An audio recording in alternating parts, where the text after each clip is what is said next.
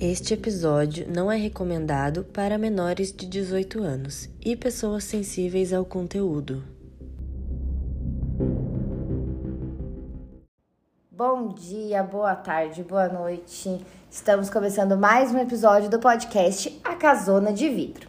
Hoje quem vai comandar sou eu, Andressa, grávida de Taubaté. E as meninas estão aqui comigo. Fala oi, galera. Oi, todo mundo! Oi, gente. Essa voz meio estranha aqui sou eu e a minha gripinha de estimação. Vou pedir desculpa se essa semana tá difícil. É, hoje a Alessandra ela tá pra metade só. É meia Alessandra, Bruna e. Sempre meia, eu já. Eu também, né? Que é meu cérebro de grávida derretida. Vamos lá, gente. Hoje eu quis trazer um caso que é um pouquinho mais conhecido, que muita gente conhece essa história. Porque, na verdade, eu queria trazer um caso que desse pra gente conversar mais e falar mais. Porque, assim, a, a minha irmã mais velha, que também é irmã da Alessandra, a Amanda, no caso do. É, do, do Pão de Ligones, ela ficou pistolaça com a gente, porque a gente ficou tentando caçar outras teorias, sendo que não tinha outras teorias, né? O negócio tava muito explícito ali, né? E ela ficou brava com a gente, porque a gente ficou tentando caçar. Então, Amanda, esse é em especial para você, porque esse é para bugar cabeças, tá? Uhum. Esse aí é que realmente é um caso sem solução e que existem várias teorias e que as pessoas, cada um tem a sua opinião sobre o assunto, né? Eu tenho certeza que a Alessandra conhece esse caso, certeza absoluta, porque é um caso famoso e recente. Vamos lá, é o caso da Amanda Knox. Você conhece, né? Você sabe que eu não assisti esse, esse, esse seriado? Não, não, eu sei por cima. Eu sei que é do. Tem um seriado do Netflix. Maxi né? Fox. Isso. Mas eu sei por cima, mas eu nunca me aprofundei nesse daí. Nunca assisti o seriado, não sei do que se trata. Você não, não conhece a história? Eu adoro esse caso, porque na verdade é assim. É uma coisa para mim que gosta desse negócio de true crime. É uma coisa muito característica que acontece em grande parte dos casos, principalmente nos mais antigos, é que geralmente a polícia, ela dá uma bugada e ela mais atrapalha do que ajuda em algumas situações. De criar muita teoria. E também tem toda a questão da mídia, né? Que faz aquele grande surto, né? Que vira aquele festival. Parece que é um Rock in Rio da vida, né? Um festival e fica aquela zona. O famoso circo midiático. Exatamente, faz um, um grande circo e aí eles acabam induzindo muito as pessoas e às vezes eles acabam condenando as pessoas que não necessariamente são as culpadas da história. É, lá nos Estados Unidos eles têm até um, uma expressão para isso que eles chamam julgamento pela mídia. É. A pessoa ela é julgada muito antes de chegar na corte, né? Sim. Então, esse aqui é um caso tipo clássico, mas enfim, vamos lá. Amanda Marie Knox, ela nasceu no dia 9 de julho de 1987 em Seattle, nos Estados Unidos. Nascida e criada em Seattle. Filha de Kurt Knox e Eda Melas. É, os pais dela se separaram quando ela era bem pequenininha, né? E aí a mãe dela casou de novo, por isso que o sobrenome da mãe dela é outro. Melas é o sobrenome do padrasto dela. E o pai dela, o Kurt, ele trabalha como diretor executivo de finanças de uma empresa muito grande lá em Seattle. Então eles tiveram uma vida social muito boa, assim, né? É, ela estava cursando linguística na universidade lá de Seattle e aí o pai dela pagou um intercâmbio para ela para Itália, para ela aprender uma nova língua, né? Porque ela estava nessa área aí. Então, em 2007, a Amanda ela foi para esse vilarejo chamado Perúdio é, e ela foi morar numa casa que era como se fosse um pensionato para meninas. Nessa casa morava ela, uma londrina chamada Meredith Catcher e mais duas meninas italianas. E aí, é, ela não tinha uma relação muito boa com as meninas. Não é que elas não eram. que elas eram inimigas, elas só não tinham uma relação muito boa. Porque, principalmente a Meredith, Meredith, ah, eu vou chamar de Catcher, porque eu não, não consigo ficar falando esse nome bonito, eu fico falando Meredith. então a Catcher, ela, ela era uma menina muito calminha, muito tranquila, era muito estudiosa, era mais centrada. Ela foi para lá, ela era de uma família muito humilde, então ela foi para lá mais focada em é, estudar mesmo. E a Amanda, ela era mais minha vibes quando eu era solteira. Porra louca. Porra louca, baladeira, enchia a cara, ela trabalhava num bar, pegava vários caras, enfim. É, então as duas elas não se davam muito bem, mas elas também não, é, não, brigavam, elas não eram inimigas, mas elas não eram amigas, elas não saíam juntas, elas não faziam nada juntas. O famoso nem fede nem cheira. Exatamente, elas conviviam ali na casa muito bem, obrigada. As, as quatro, né? Porque as outras duas também não eram muito da vibes da, da Amanda. A Amanda que era mais. Diferentona. Elas tinham algumas tretas, porque a Amanda tinha mania de levar cara pra casa e as meninas não gostavam muito, sabe? Mas essa era a única briga de, de, de novinha. De, a Amanda tinha 20 anos nessa época. né? É, a Amanda tinha 20 anos nessa época, era novinha. Quando aconteceu tudo isso, ela, a Amanda tava com um namorado novo, que chamava Rafaele Solecito. Ele nasceu no dia 26 de março de 1984, ele era três anos mais, mais velho que ela, em Giovinazzo, na Itália. E ele era filho de Franco Sole, Solecito, Solecito, sei lá como é que fala. Ah, Uma boa não italiana eu não que trago sabe. nomes estranhos. É. No dia 1 de novembro de 2007, a Amanda ela saiu com o Rafael, foi pra casa dele, assistiram um filme e tudo, e ela acabou dormindo lá. o famoso Netflix.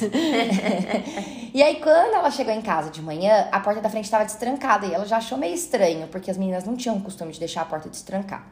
Aí ela foi no banheiro, viu que tinha umas manchas de sangue na pia e no chão. Aí ela nem se tocou. Ela falou: ah, alguém deve ter cortado o dedo, se machucou, alguma coisa. Aí ela saiu no corredor e viu uma mancha de sangue maior no corredor. Aí ela achou meio esquisito. Aí ela voltou pro banheiro. Quando ela voltou pro banheiro, ela viu que tinha cocô na privada. E ela sabia que ninguém ali tinha costume de fazer isso. E ela falou que ela. Cocô? Cocô. Não, de deixar na privada, né? Não é que Fez todo cocô mundo. e não deu descarga. Não, É. é. que ela falou, parecia que nenhuma das Nenhuma faz cagava. cocô. Não, não é Ai. isso. Todo mundo caga. Mas na verdade, assim, ela achou esquisito, sabe? Ela sentiu um arrepio, assim, ela se- sentiu que tinha alguma coisa de errado. Ah, o sangue ela falou que é de boa, mas Deus me livre de ter cocô. Então, É, então. Aí ela saiu de novo e ela viu que a porta do quarto da, da Meredith estava fechada. Aí ela bateu algumas vezes, ninguém respondeu. Ela parou, ligou pro namorado dela e pediu pra ele ir pra lá, porque ela tava achando que tava esquisito. Aí ele chegou, eles bateram na porta, socando a porta e nada da menina responder, a porta trancada.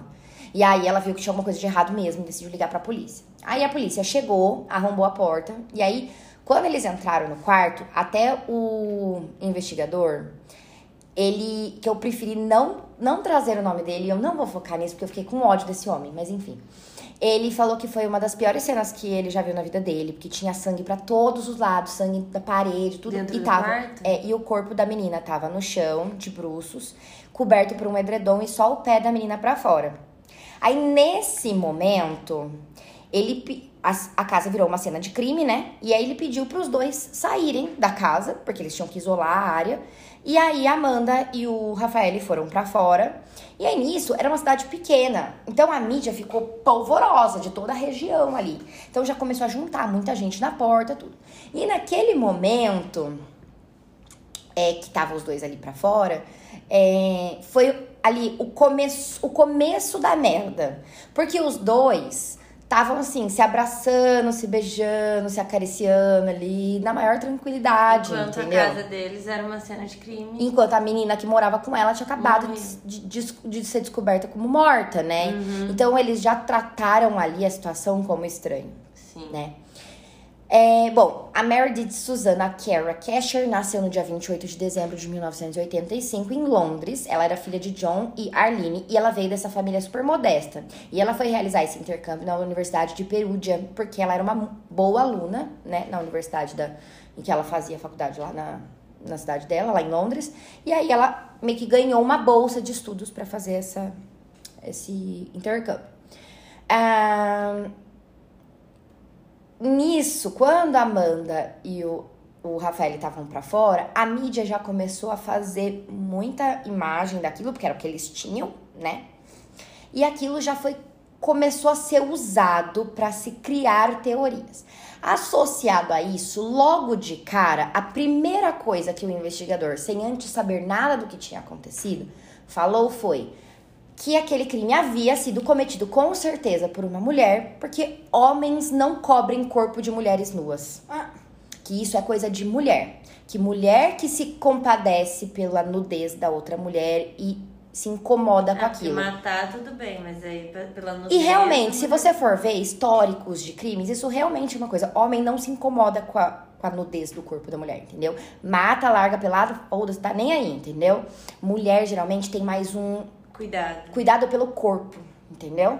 É, eu sei que tem é, muita gente que fala que quando tem esse cuidado de cobrir ou alguma coisa assim, às vezes é porque é Conhecido. conhecido, porque você conhece a pessoa no âmbito pessoal, não necessariamente você homem dá ou uma, você dá uma mulher. matadinha, mas dá uma cuidadinha. É, tipo é porque o isso. cérebro funciona de uma maneira meio esquisita, né?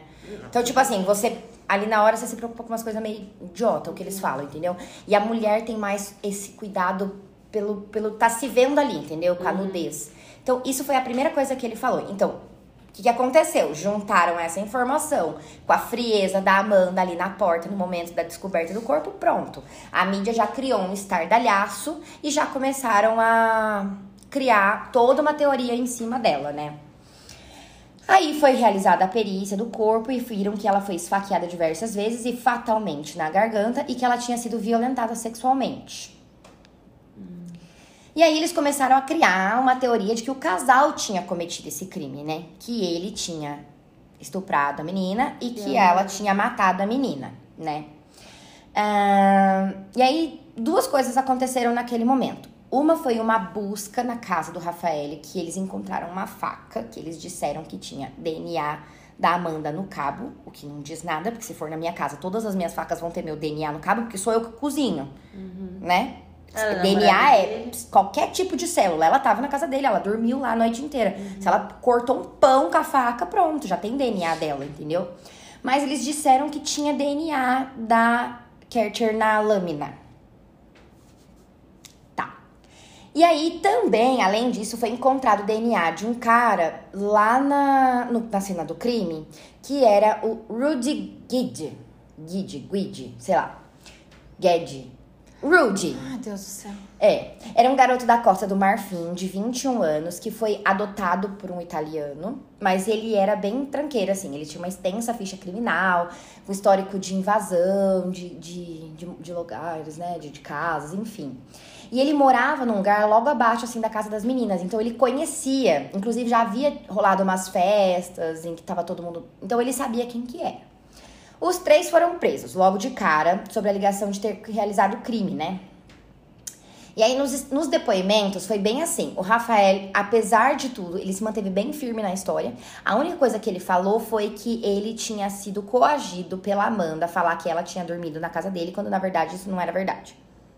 Que ela não tinha passado a noite lá, que eles tinham assistido é, Amélie Poulain.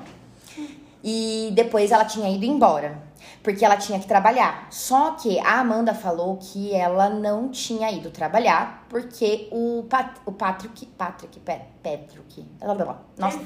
Gente do céu, desculpa, o Patrick. Patrick. O Patrick, que era o, Obrigada. o dono do bar, que era onde ela trabalhava, o patrão dela, mandou uma mensagem falando que ela não precisava ir trabalhar aquele dia. E aí eles viram no celular dela a mensagem falando, tipo, ah, até mais, boa noite, tipo, bem tarde, assim, sabe?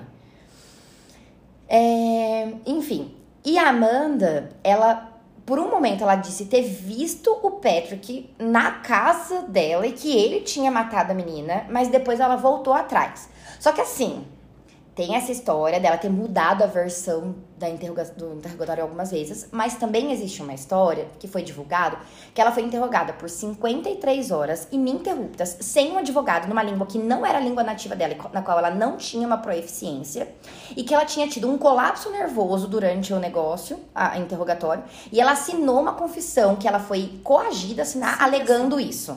Então, assim, o que aconteceu? O investigador de cara já criou aquela teoria, se apegou nisso e fez que fez que fez até conseguir que ela, ela se comprometesse de alguma forma ali na situação. E o Rudy disse que ele tinha trocado umas mensagens com a Meredith no dia anterior, né? Que aí eles viram essas mensagens no celular dele e ele falou que eles tiveram um encontro, tiveram relações. E que aí depois ele saiu do quarto dela, foi pro banheiro e aí ele ouviu um grito e viu um homem correndo no corredor. E aí ele fugiu porque ele ficou com medo, porque ele viu o sangue no, no, no corredor. Bem estranho, né? Enfim. E aí começou os julgamentos. O Rude ele foi julgado e de cara foi condenado a 30 anos de prisão pelo estupro e cúmplice e ser cúmplice da morte. Cúmplice. O cara que tinha o DNA na cena do crime, que confessou estar lá no momento do crime, ele foi cúmplice. Esse foi cu. Uhum. E depois ele conseguiu reduzir essa pena para 16 anos, mas ele permanece preso. E a Amanda e o Rafael foram Rafael, olha eu americanizando É, o nome do. Ra Rafael, foram condenados pelo homicídio da menina em 2008. Só que em 2011, a defesa conseguiu uma absolvição deles baseada em furos da investigação. Porque, tipo assim, eles foram atrás e viram que a quantidade de DNA encontrado na lâmina era muito, muito, muito pequena. E aquilo, existe uma chance muito grande de contaminação.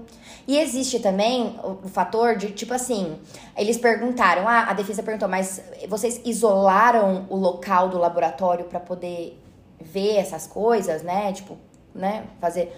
Ah, não, a menina. Não tinha como a gente fechar o laboratório só porque a menina morreu. Tinha outras coisas acontecendo no laboratório. Então, assim, tava uma zona. E aí eles viram que, assim, as pessoas entravam e saíam sem macacão de proteção da cena do crime, sem trocar aquele protetor do pé. Então, assim, ficou muito entra e sai. E aí a Amanda morava na casa, o Rafael tava sempre lá na casa. Então, obviamente, ia ter DNA deles em todo lugar. Então, se você anda pelo chão do quarto da menina da Amanda e entra no quarto da outra menina, você vai trazer aquele DNA de um lado pro outro. Então, assim, foi tudo feito muito mal feito. Então, a defesa conseguiu uma absolvição deles por conta disso.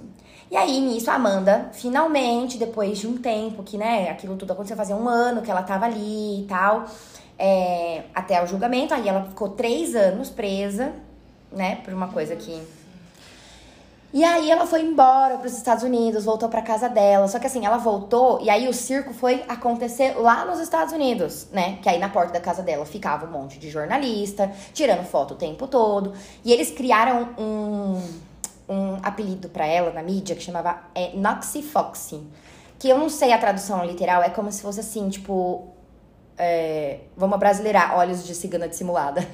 tipo assim, ela eles criaram toda uma teoria de que ela era promíscua, fria e não sei o quê. Porque aí falaram, nossa, porque ela ficou cinco dias na casa do cara que ela tinha acabado de conhecer. Ai, aí começaram a puxar. Ai, porque ela já deu pra tal cara, pra tal cara, né? Então eles começaram a criar toda uma teoria em cima de uma menina promíscua, fria, que não se importava com nada. Psicopata, como se fosse. Exatamente, né? Tanto é que no documentário que foi feito, que ela dá entrevista, ela, vira, ela tem uma frase dela que é clássica, que ela fala assim: Eu sou uma soci- sociopata criada pela mídia e eu sou você.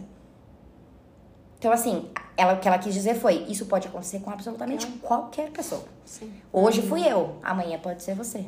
Entendeu? Então, assim, tudo que é, era da personalidade dela, ela, ela mesma fala. Eu sempre fui uma pessoa mais fechada, mais na minha. Eu nunca fui de expressar muitos sentimentos. Então, assim, naquele momento que eu tava ali, não é que eu simplesmente não estava me importando, mas a minha forma de, de lidar não é dessa forma que a mídia queria. Que eu chorasse e que me debulhasse, que eu caísse em lágrimas. Mas o fato de eu não ter vivido isso ali na frente das câmeras, de eu não ter feito esse teatro, fez com que eu fosse condenada por uma coisa que. Que ela diz, né? Que eu não cometi. E aí, depois de três anos que ela já tá. Dois anos que ela já tava em casa lá nos Estados Unidos, vivendo, tentando viver a vidinha dela, a justiça italiana cancelou a absolvição e pediu um novo julgamento. ela foi obrigada a voltar pro, pra Itália e se apresentar novamente à justiça italiana.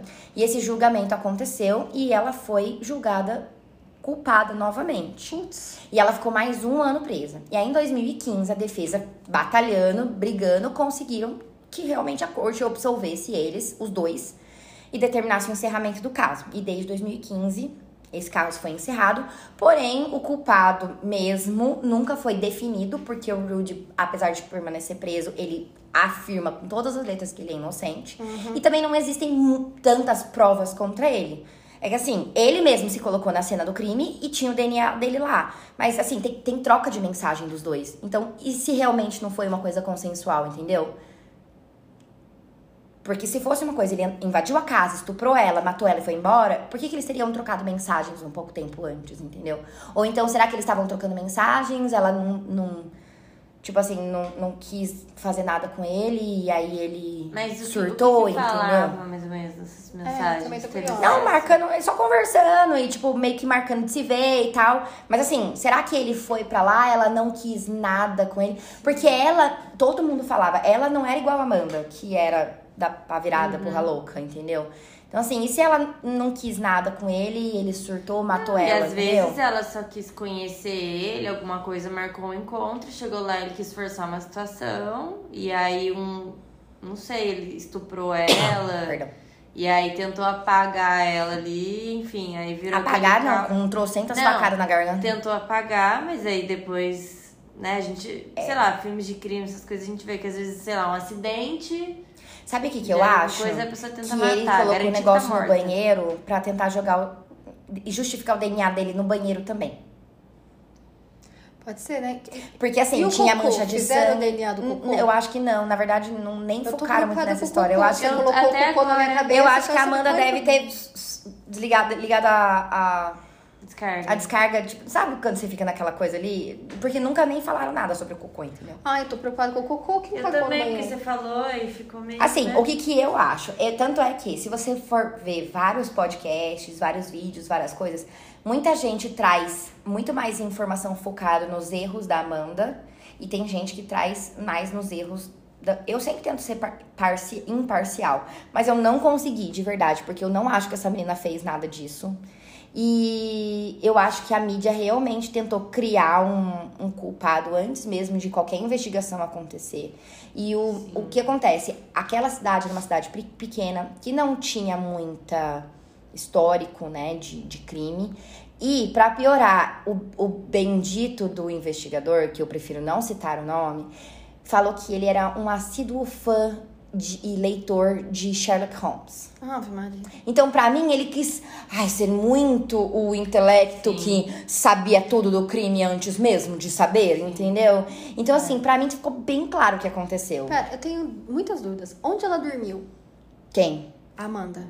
Ela dormiu na casa do. Bom, pelo menos é o que ela diz, ela dormiu na casa do Rafael. Mas o Eu, Rafael falou que não. Então, mas ela também falou que viu o chefe dela, a polícia provavelmente pressionou. E ele falou também que ele foi muito pressionado durante a, a inter- o interrogatório. Os dois foram pressionados por horas e horas, sem advogado, e o dela ainda foi pior, porque foi numa língua e que e depois foi testado e disseram que ela tinha a proeficiência de uma criança de 10 anos na Mas, língua. mas por que, que ele ia falar que ela não dormiu lá? Por que, É por que, a Amanda falou que ela viu o chefe ela- dela? Não vamos, não vamos, não vamos justificar uma coisa. Ué, porque a polícia queria Calma. uma justificativa, Não, entendeu? mas por que que... uma- Olha, eu tô pensando se sou eu e uma pessoa que eu me relacionei, mesmo que não seja mais minha namorada, mesmo que eu não seja mais nada, por que que eu ia inventar uma história que ela mentiu, que ela não dormiu em casa, entendeu? Se você for Porque você tá tentando livrar sua bunda. Porque a polícia tá querendo muito te colocar como culpado junto com a menina. E é ou você ou ela. E aí você joga nela. Sei lá, eu... Eles não eram namorados, eles se conheciam há uma semana. Então, Andressa, você vai falar do nada, você vai falar, não, ela não dormiu em casa. Do mesmo jeito que a outra tentou culpar qualquer pessoa que ela conseguiu. Porque a polícia tava querendo tanto criar uma história em cima dos dois. Que os dois estavam desesperados. Eu acho que assim. É... Na verdade, ele, inclusive, continuou afirmando que ela não tinha nada. Inclusive, também o Rudy disse que nenhum dos dois estava na casa no dia. Que ele viu um homem sair correndo pela casa e que não viu a Amanda e o, o Rafael em nenhum momento na casa. Ou seja, todos os três falavam que a Amanda não estava lá no dia. Mas aí teve esse momento do Rafael dele falar que ela não passou a noite toda lá. Entendeu? Agora, assim, Mas de qualquer forma, alguém estuprou a menina também. então. Tem esse porém. Esse negócio do interrogatório, vocês assistiram é, Os Olhos que Condenam? Uma minissérie da Netflix? Vocês nunca Não. assistiram? Gente, é incrível. É daquele, os cinco do Central Ah, Park. tá. Uhum. E tem uma parte, alerta spoiler, tem uma parte que interro- interrogam eles, são meninos, crianças, sem advogado, sem os pais. E eles são induzidos por horas, né? E eles são induzidos a, a várias coisas, inclusive assinam um acordo, essas coisas. Inclusive, deixa eu contar um detalhe que eu esqueci de mencionar pra vocês. Sabe o que, que a polícia fez? Eles falaram pra ela, pro Rafael, e soltaram na mídia que os exames de HIV da, da Amanda tinham dado positivo, sendo que não era verdade. Até esse terrorismo eles fizeram com os dois. Então, Olha, eu vou falar uma coisa que eu aprendi assistindo True Crime. Não interessa o que aconteceu. Não Você não interessa. abre a boca sem um advogado. A única coisa que você senta lá e você fala, eu quero meu advogado. Não meu abra advogado. a boca. Eu quero meu advogado. Eu Não- quero meu não advogado. importa o que digam, Não, não importa o que interessa falem. se você é culpado, se você é inocente. né? E outra coisa que eu aprendi que eu não sabia, fica a dica aí pras pessoas. se você tá numa situação que alguém tá te filmando contra a sua vontade, Você tem que olhar pra câmera e não, falar. não, né? não, não, não. Você pega o seu celular e coloca uma música dos Beatles o mais alto que puder e não fala nada. Porque ah, os Beatles têm a, a coisa de direitos autorais mais forte da internet que existe. E qualquer vídeo que tenha música dos Beatles é tirado do ar. Hum, Então você não Verdade. viraliza Eu já fui tirada do ar um vídeo uma vez que eu coloquei. Que eu dos fiz. Beatles. Nenhuma música dos Beatles você consegue. Então pega o seu celular, não fala nada, coloca a música dos Beatles o mais alto que você puder. Porque É, o eu- vídeo não viraliza. Eu já fui. Fica a dica, gente. Eu já fui orientada, né, de trabalhar em UPA, que se a pessoa estiver filmando contra a sua vontade, a primeira coisa que você tem que fazer é olhar pra câmera e falar: eu não autorizo divulgação de imagens minhas. Porque aí aquilo hum, Mas melhor do que isso é, botar o, o, o direitos vídeos. ninguém se mete com direitos autorais de Paul McCartney. Mas é, eu acho que, na verdade, assim, pra mim, pra mim, na minha cabeça, o que aconteceu foi o Rude mesmo que estuprou e matou a menina e ele tentou justificar de todas as formas possíveis, tentou até justificar o DNA dele no banheiro. Porque ele provavelmente matou a menina, foi pro banheiro tentar se lavar, porque ele devia estar todo sujo de sangue, porque se tinha sangue até na parede do quarto, imagina como é que ele não tava. Aí ele sujou o banheiro todinho de Era sangue prédio, não e tinha vazou. câmera? Não era prédio, era uma casa. Ah, uma antigo casa, isso, né? verdade. Quando que foi isso? 2007. Ah, não, 2007 já tinha. É. Não, já tinha, mas era uma. Bruna, um vilarejinho. Não, sim, eu tava na cabeça que era prédio. Você achando que é metrópole de Taubaté? Não, era tipo É. uma casa que tinha. Na verdade, era uma casa que tinha meio que dois andares, aí a entrada do andar de cima era meio separado do andar de baixo, e o andar de baixo era outra coisa, entendeu? É, eu acho que foi ele, esse cara, e aí, né, eles estavam conversando, às vezes marcou um encontro, só que ele quis forçar uma coisa, não rolou e aí virou essa merda inteira. E ela não conhecia ele direito, às vezes ele já era um. Ele já tinha uma ficha criminal. Então, Uma ficha de criminal de quê? já era um De invasão, de roubo, não de assassinato, Nem mas. de estupro. Não. Exposição de indecente, essas Nunca coisas. tinha sido pego, talvez. Mas também ele tinha 21 anos. Tinha- ainda tinha tempo pra ele fazer mais Quantos coisa. anos tinha a mocinha que morreu? Nossa, eu não. Pera, ela era de 88, ela morreu em 2085. 7, ela tinha 19. Não, ela era de 85. Ela, em 2007, ela tinha 22. Ai, que dó. Que dó, novíssima. Muito nova. E uma menina extremamente inteligente, sabe? De família boa. Ai, é sempre essas, né? É. Mas tem, tem muitos pontos sem nó. Mas assim, nessa mim história. também tem várias coisas. Porque, na verdade, assim, se realmente, realmente mesmo a Amanda não participou desse crime, ela não tem nada a ver com isso, a vida dela acabou tanto quanto, né? Porque até hoje, até hoje, a vida dela gira em torno disso. É que ela conseguiu fazer do limão à limonada. Então, ela participou, ela fez o documentário, né? Contando a própria história, tudo. Ela casou de novo, ela. Casou de novo, não, ela casou, ela teve que construir a família dela, ela conseguiu seguir. Só que ela, até ela hoje. sempre vai ter esse histórico aí sendo Sim. carregado com ela. E essa, essa visão, essa fama, enfim, isso aí não tem que Até porque, na verdade, o caso dela, do caso da menina foi encerrado sem um encerramento.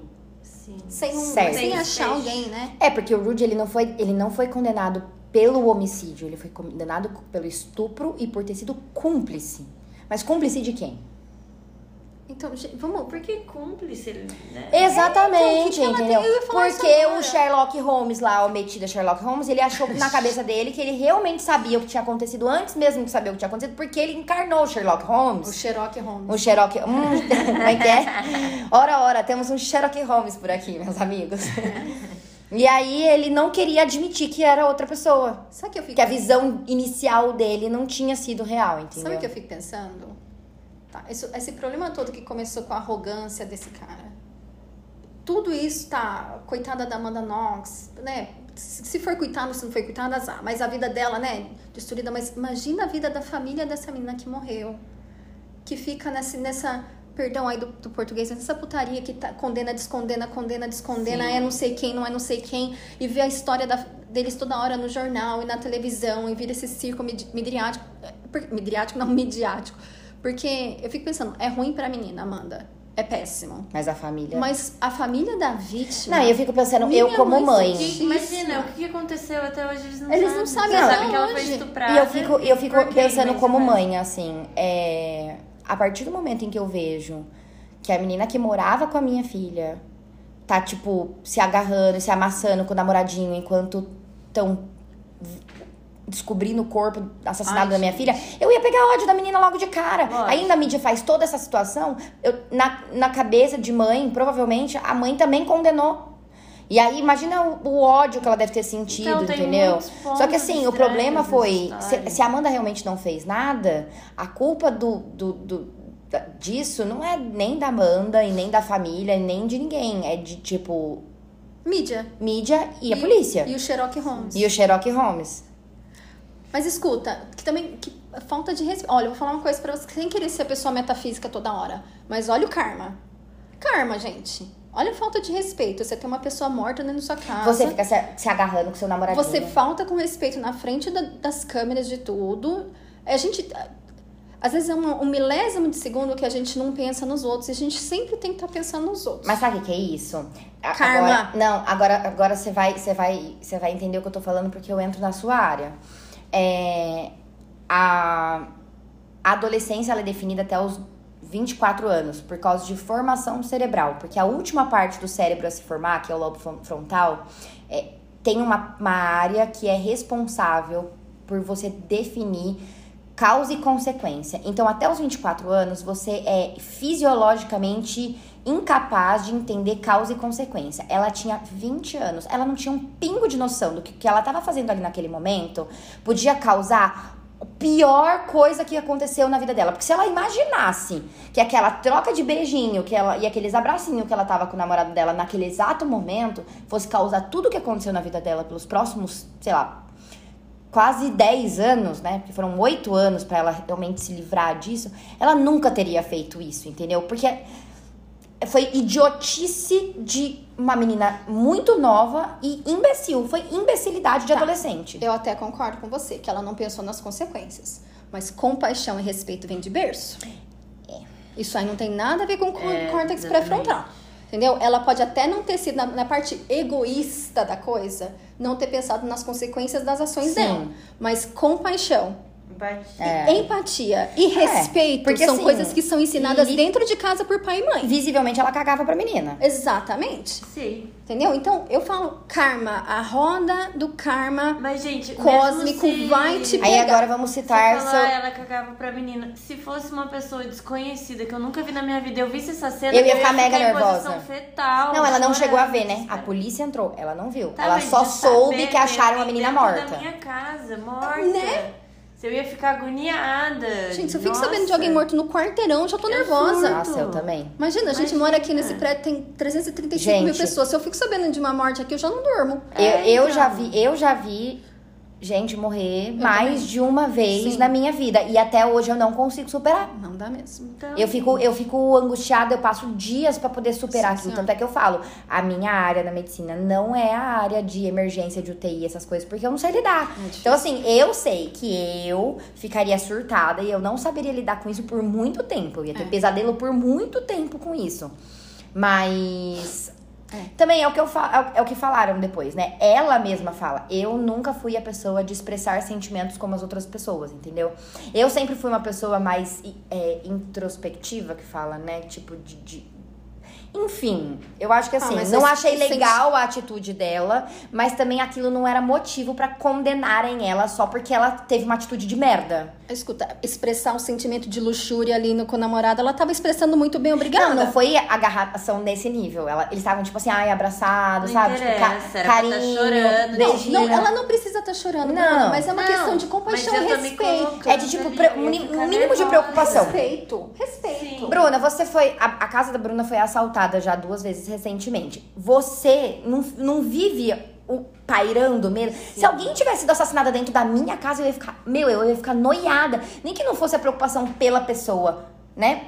Vamos supor, tipo, eu não tenho nenhuma relação com ela, não tenho nenhum sentimento para com ela. Mas você tem de autopreservação, você fica Como pelo menos humano. tipo, meu Deus, cara, como assim? Podia ter sido eu, minha Nossa Senhora, entraram na minha Exatamente. casa. Você fica preocupado, você fica tipo, né? Não, ela tava lá de boas, dando selinho e abraçando, fazendo carinho com eles. Olha, não justifica o que ela passou. Sabe, essa reação que ela teve, justifica ela passou? Não, mas existe o karma, causa, sei lá, é o que aconteceu e ela pagou o preço, entendeu? Eu acho que compaixão, respeito e educação a gente tem que ter por qualquer um, vivo ou morto, principalmente numa situação dessa. Ponto. Agora, o que aconteceu com a investigação e o que aconteceu com essa menina depois? Se ela de fato, vamos colocar ela aqui, se ela de fato realmente for inocente, que a gente nunca vai saber, porque não fizeram, cagaram o negócio todo. Então a gente Não, nunca assim, vai a saber teoria com que eles têm é que elas, na verdade, elas brigaram pouco tempo antes, porque ela não que a a Kercher não queria que ela ficasse levando o Rafael lá pra casa, Com toda razão. né? Porque era uma casa de quatro meninas novinhas e elas não queriam Justo. pra não ficar perdendo a, a liberdade ali. E aí o que eles quiseram dizer foi que os dois ficaram puto com ela por conta disso e quiseram dar uma lição nela e o negócio acabou extrapolando, entendeu? Mas eu acho que Nossa, pra mim Nossa, não. forçado, não. hein? Forçou. Forçadinha essa daí. E mesmo assim, o outro estuprou ela, gente. O cara já foi. né? Viu, você tá brava. Você tá. Na verdade, eles não sabem quem realizou o ato, que eles, eles acharam o DNA do menino Ah, no quarto e aí eles Mas- viram as mensagens, eles, ele mesmo falou que teve o ato sexual. Mas não, não tinha. Não tem. Então, assim, eles definiram. é, tinha, mas no quarto, não nela. Nela. Viram que tinha sinais de violência sexual nela, viram que tinha o DNA dele. Então, o que ele quis dizer? Na verdade, o meu foi consentido. Entendeu? Meu DNA tá lá porque realmente a gente transou, porque a, a gente. Né? Nossa, Mas como é que vai Só que assim, isso, no né? tempo que ele foi no banheiro, então o cocô era dele mesmo, porque enquanto ele tava soltando um Gente, barro, quem que é o entrou uma pessoa. cocô? A pergunta de milhões. Então, isso que eu tô falando Podcast. é do Rude, porque então, se ele falou que enquanto ele tava no banheiro, entrou uma pessoa, estuprou ela, deu trocentas facadas e ainda saiu correndo, que, cocô é esse? O que, que ele tava fazendo no banheiro? Muito rude esse menino de não dar descarga.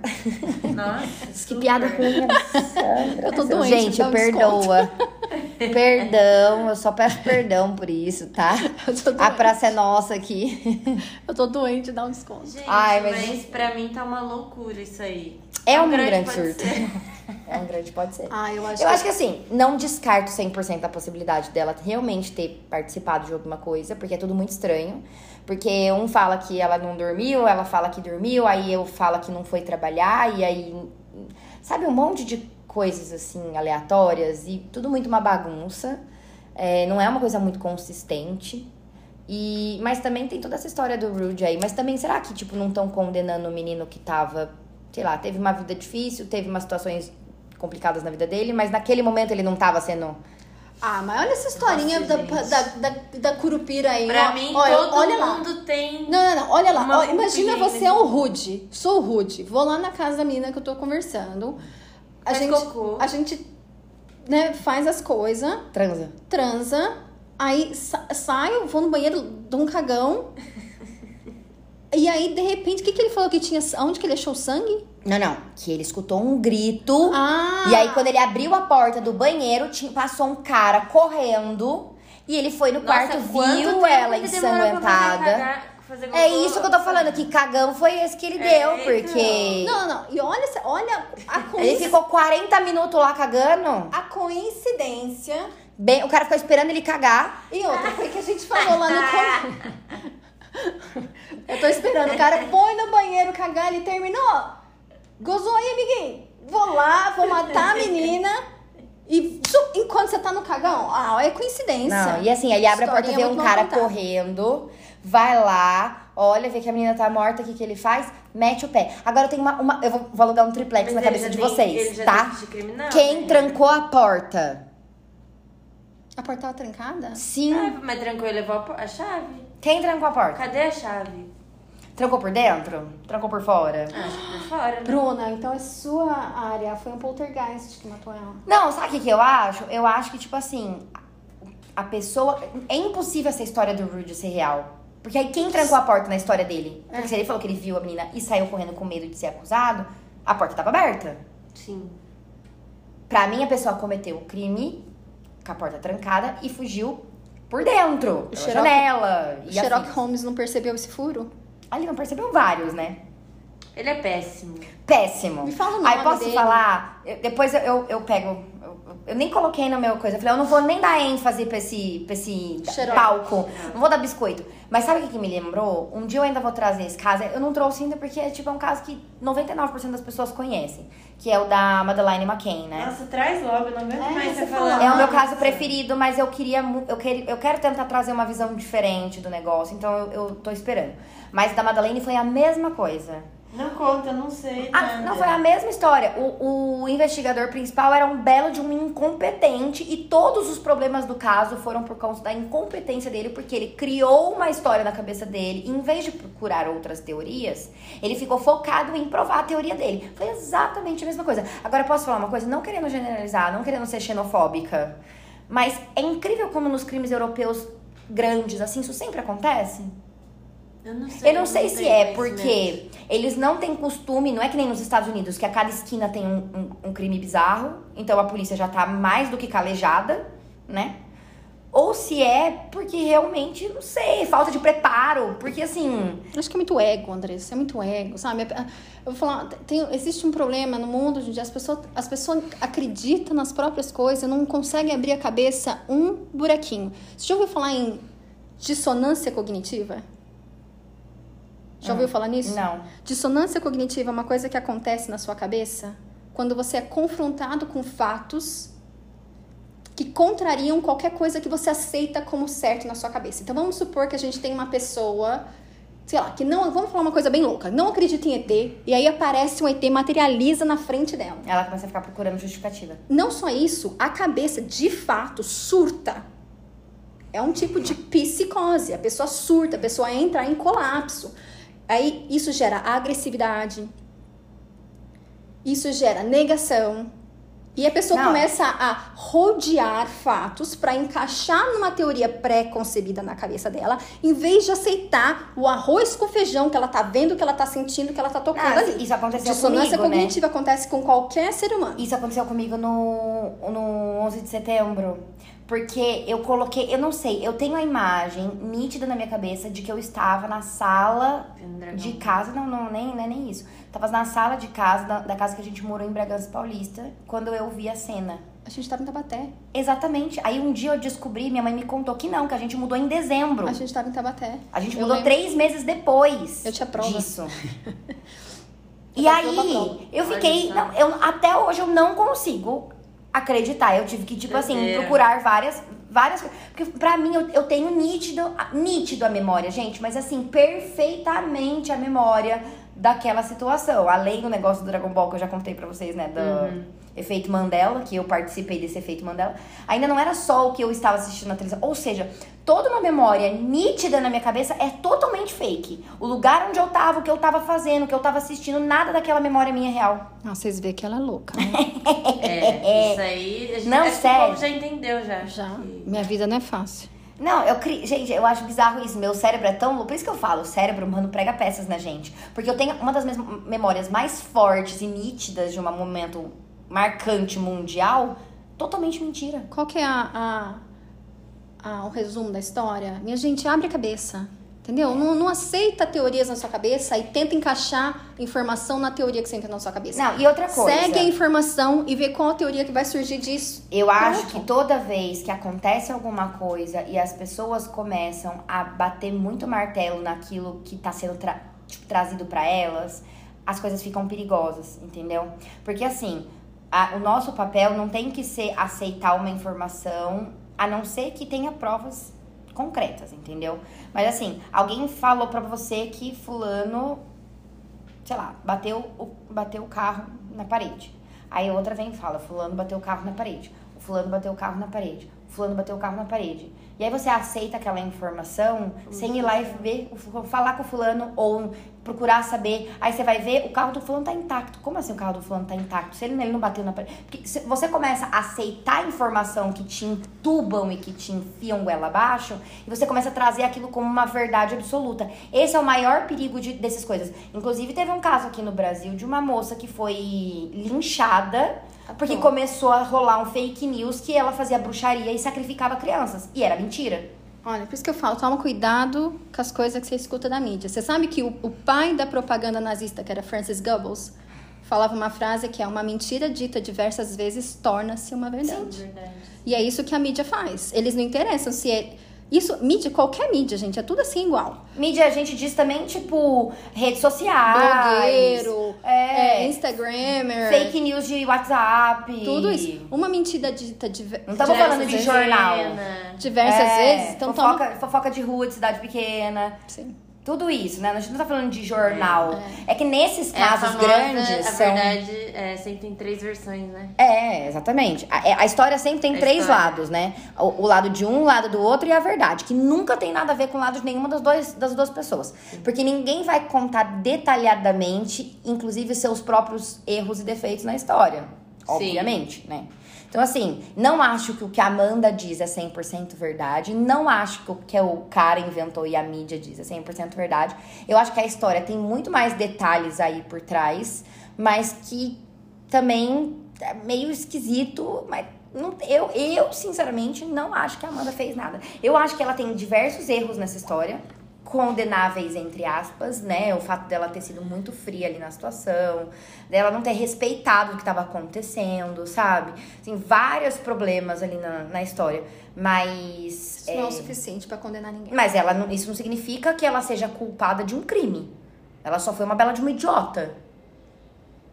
Então, sim. Chegamos à conclusão de que A, ela é idiota, B, talvez ela seja inocente. E é isso, E gente. C, eu não sei até agora o que aconteceu. Ninguém sabe. Coitada da família que também não sabe. Mas é, essa- é- esse é o mistério da história, entendeu? Porque assim, é, se não fosse todo esse circo da mídia, talvez o caso tivesse sido solucionado, entendeu? Porque assim, começou a se que bagunçar muito as coisas, começou a se confundir muito as coisas. As informações ve- verdadeiras e as informações falsas começaram a se misturar e, e a- as coisas foram se perdendo.